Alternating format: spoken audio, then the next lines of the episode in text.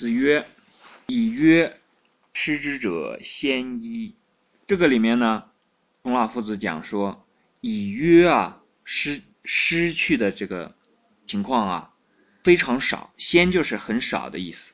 我们讲先有，就是说很少有。好，这个里面呢，对于我们来讲要学的字呢，其实就有三个不太好好明白的，就是一个是约，一个是失，一个是先。因为以什么什么之者，一这些呢都是这个呃比较常用的、好理解的，所以最关键的字呢就在这个约、失和这个先。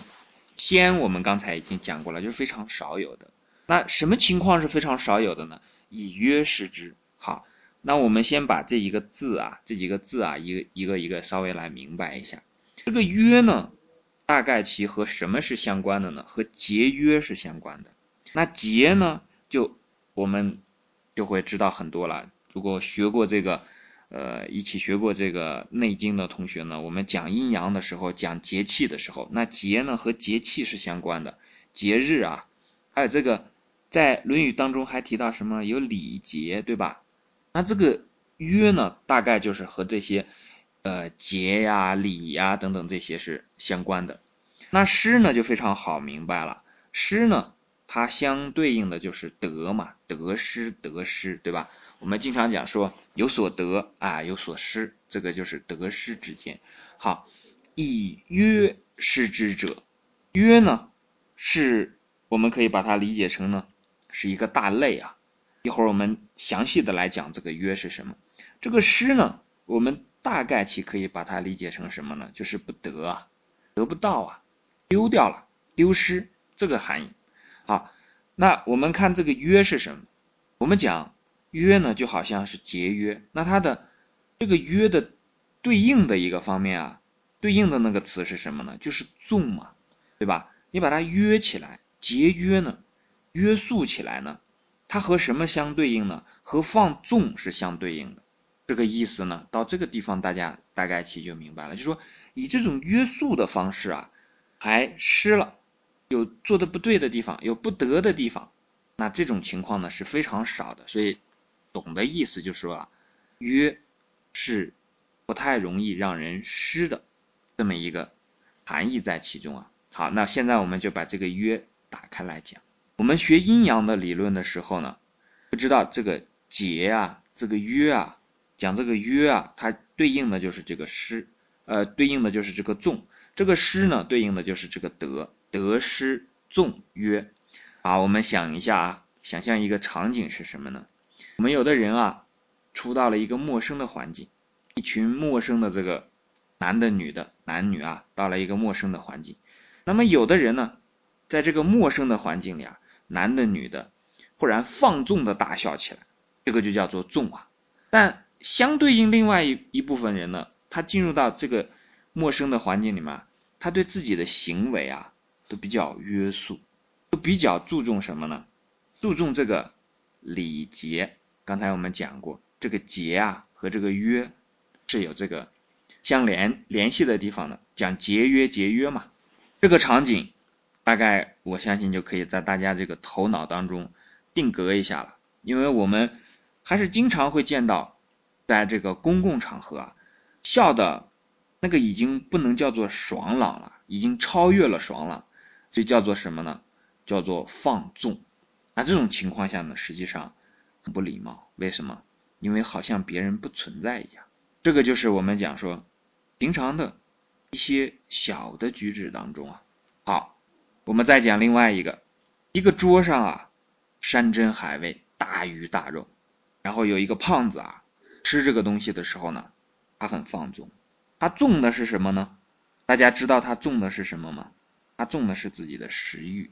好，他纵这个食欲的时候呢，那肯定就大吃大喝，吃到什么程度呢？旁的人都看的都害怕。但是呢，他不停的往自己这个嘴里啊、肚子里塞这些鱼啊、肉啊等等。那另外一种情况，那就是这些人呢，吃饭的时候呢，一个是注意礼节，那不会。太不文雅。再一个呢，他吃的时候呢也很节约，一粒米也舍不得丢掉。再有呢，就是他的行为啊很约束，吃点就可以了，浅尝则止，而不是放纵的去吃。那很显然，这个以约失之者肯定很少。这个放纵去吃饭的人啊，那我们都可以想象得到，这个把脾胃吃坏的时候，那是迟早的事儿。天天这么吃，身体垮掉也是早晚的事情。这是第二个例子。第三个例子呢，那就更常见了，在一个酒桌上啊，摆着很多种酒，很多瓶酒。那放纵的人呢，就咕咚咕咚把这个酒全都灌到自己肚子里去了，然后大声的这个红着脸跟别人划着拳，然后把这个酒，哎呀，就是各方面都放纵，声音也放纵，情绪也放纵，然后酒当然也是放开了喝了，这就是纵啊。另外一个相对应的情况下呢，那就是约喽。他这个喝酒的时候呢，也很注意礼节，先敬长辈，然后再向晚辈。双手举杯，浅尝辄止，一饮而尽呢，那也会有这个相应的礼节在。喝的时候呢，啊，也比较有约束。这个会湿吗？当然不会湿了。那前者放开了喝，喝了这个几瓶酒以后，失态嘛，笑也不像笑的样子，哭也不像哭的样子，趴在地上，哎，甚至是这个吐上一身，那这个就非常的失态、失礼。失去了一个人的样子，这个就是讲在这个喝酒时候的这个失啊。刚才那个吃的时候、饮食的时候呢，这个会失在什么地方？失在健康嘛，也会失礼，也会失态，如此种种啊。这个这种例子呢，如果举起来，那真的是很多很多。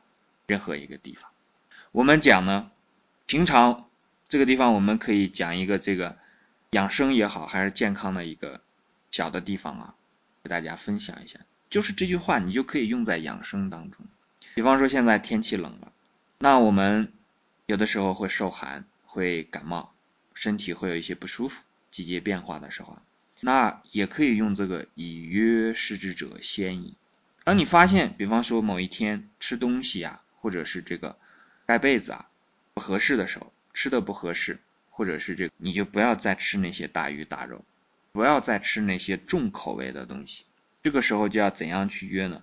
了不得喝一点点这个白米粥，熬得很烂的白米粥，吃一点白米粥，觉得差不多就不吃了。这个约呢，其实在这个地方就叫做饿啊，用饿能来治病啊，用节这个约束的方式就可以直接把一个大病化小，小病化了。翻过头来讲，如果你病了，然后你再吃上一顿，大吃一顿。或者是吃的时候，这个里面有很多的油腻荤腥啊，那这个病只会加重。不懂道理就不说了。那今天我们已经把这个道理讲明了，大家以后呢就可以通过这个方式呢，使自己这个患病的时候呢尽量少一些，把这个重病呢变成轻病、小病。就是这句话在我们实际生活当中啊，也是有一个应用的。场景的，按这个地方的约呢，我们大家到这个时候就会有点可能啊，会有点疑问了。这个孔子讲的这个以约失之者先矣，怎么还会跑到养病、养生、健康方面来，和身体还有相关的？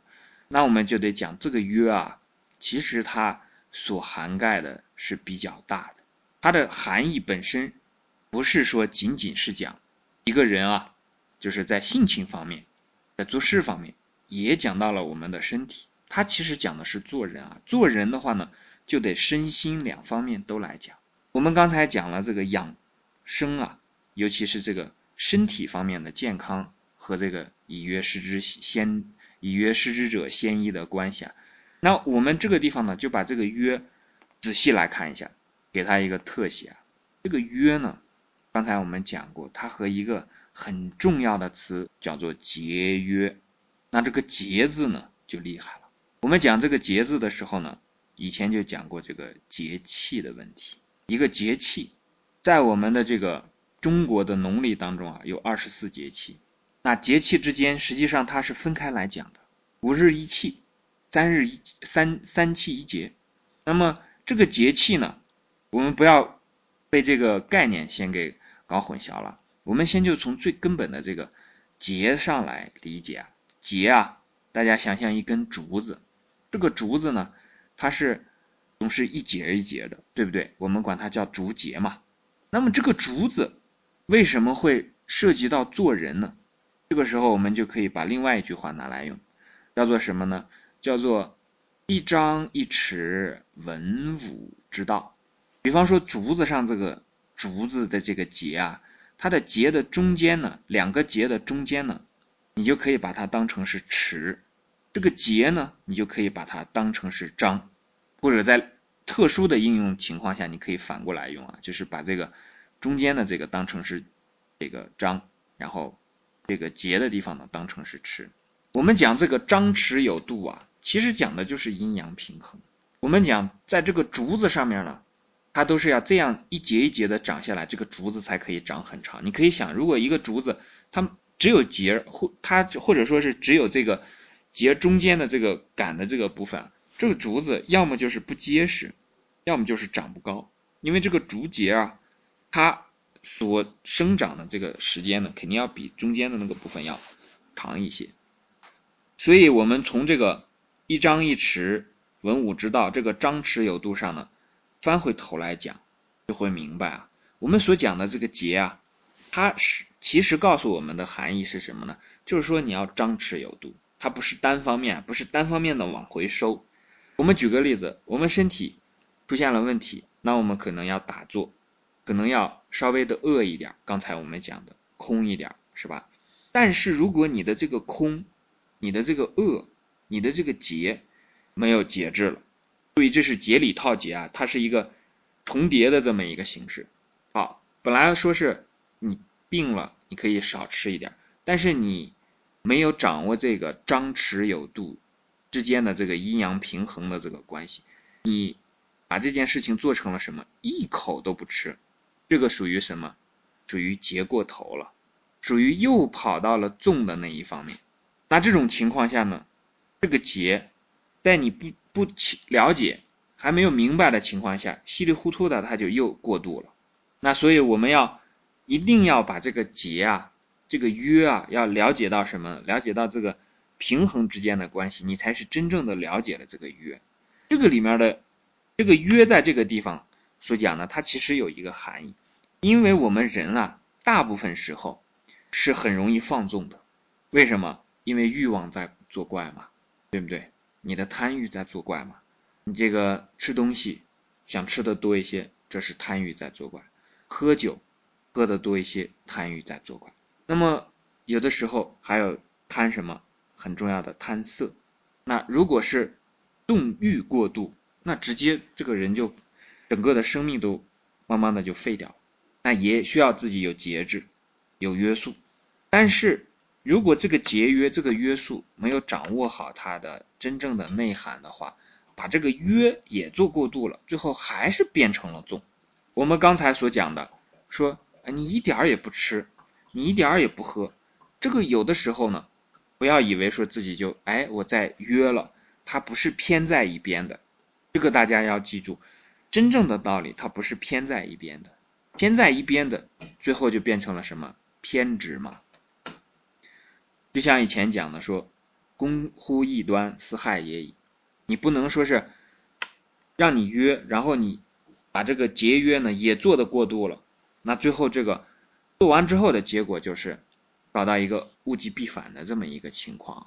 好，这个是以约失之者先矣这一段话的呃一个分享。